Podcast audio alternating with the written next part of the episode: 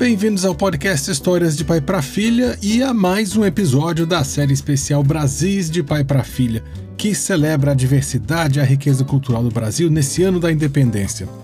No começo dessa série, episódio número 87 aqui do podcast, eu li uma história de Trancoso, que é uma figura que faz parte das histórias que as pessoas contavam em Portugal há muitos e muitos anos, na Idade Média, e atravessou o oceano para entrar na tradição do Brasil.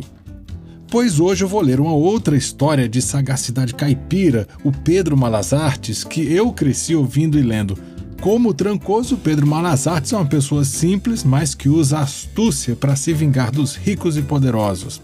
A história que eu vou ler é Pedro Malazartes e a Sopa de Pedra, recontada pela grande escritora Ana Maria Machado na coleção Histórias à Brasileira, publicada pela Companhia das Letrinhas, com ilustrações de Odilon Moraes. Essa coleção tem quatro livros e essa história aqui está no livro número 2. Os episódios da série especial têm o apoio do Consulado Brasileiro em Londres e a edição de áudio é de Bruno Alevato. Como sempre, o podcast adora a sua sugestão. Entre em contato comigo se você achar que tem uma história boa aqui para a série. No Instagram eu sou Pablo UCH e não esquece de seguir o podcast, deixar sua avaliação e principalmente compartilhar com os amigos.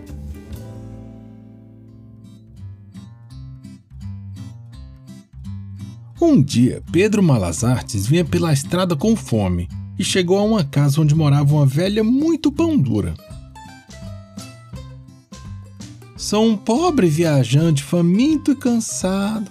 Venho andando de muito longe há três anos, três meses, três semanas, três dias, três noites, três horas. Pare com isso, diga lá o que quer, interrompeu a mulher. É que eu estou com fome. Será que a senhora podia me ajudar? Não tem nada de comer nessa casa, foi logo dizendo a velha. Ele olhou em volta. Viu um curral cheio de vacas, um galinheiro cheio de galinhas, umas gaiolas cheias de coelhos, um chiqueiro cheio de porcos. E mais uma horta muito bem cuidada, um pomar com árvores carregadinhas de fruta, um milharal viçoso, uma roça de mandioca. Não, a senhora entendeu mal. Eu não preciso de comida, não.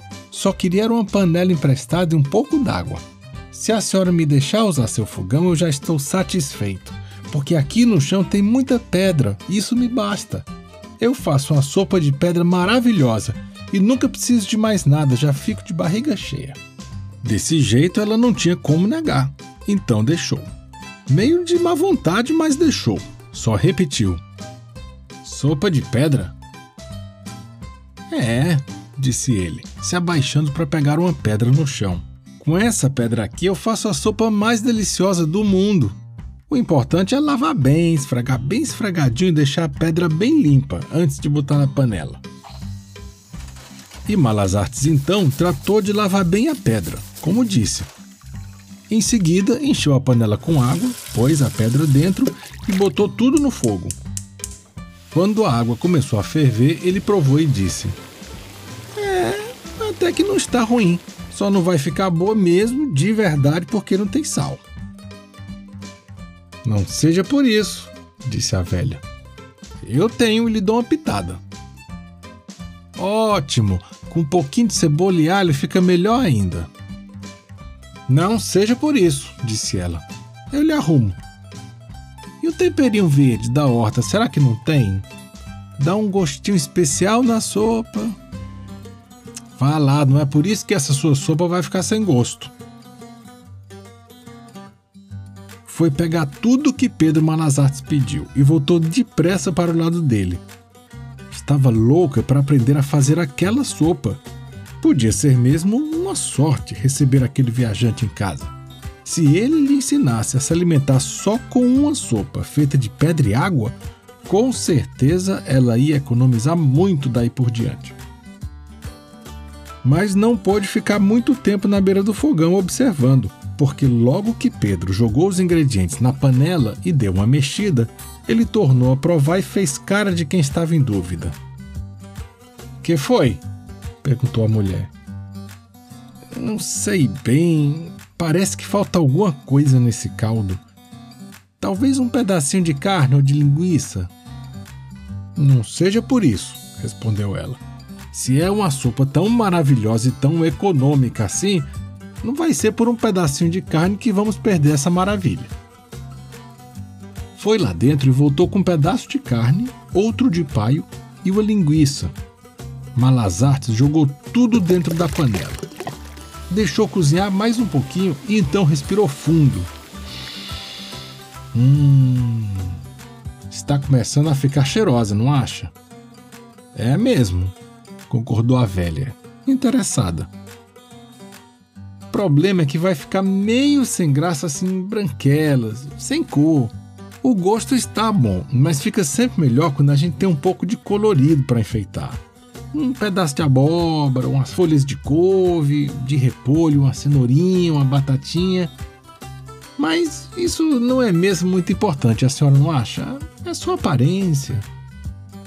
A mulher, louca para aprender bem a fazer aquela sopa preciosa, foi dizendo: Não seja por isso, vou ali na horta buscar. Voltou carregada de tudo que ele pediu e mais um nabo, dois machiches, uma batata doce, um chuchu, uma espiga de milho, até uma banana da terra. A essa altura, ela já não se limitava a ficar olhando Tratava de ajudar mesmo, para andar depressa e também para ela ter certeza de que não estava perdendo nenhuma etapa da preparação daquele prato tão maravilhoso e econômico. Por isso, foi logo lavando todas as verduras para tirar terra e limpar bem. Descascou o que era de descascar e foi passando para Pedro, que cortava e jogava na panela. E o fogo, ó, ia esquentando. E a água, ó, ia fervendo. E a sopa, ó, ia borbulhando. Os dois esperavam, sentindo aquele cheiro ótimo. De vez em quando, Malazartes provava e suspirava. Hum, está ficando gostosa. Está mesmo um cheiro delicioso, concordava a velha. Daí a pouco ele provou de novo e concluiu: Pronto, agora está perfeita. Uma delícia, é só tomar.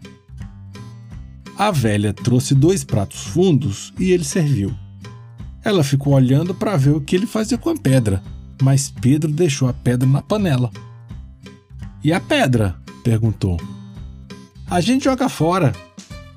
Joga fora? É. Ou então lava bem e guarda para fazer outra sopa no dia em que for preciso enganar outro bobo. Uns dizem que ela ficou tão furiosa que jogou a panela em cima dele com sopa quente, pedra e tudo. Outros dizem que ela deu uma gargalhada, viu que tinha merecido, mas tratou de tomar a sopa e guardar a pedra. Pode escolher o fim, e fica sendo assim.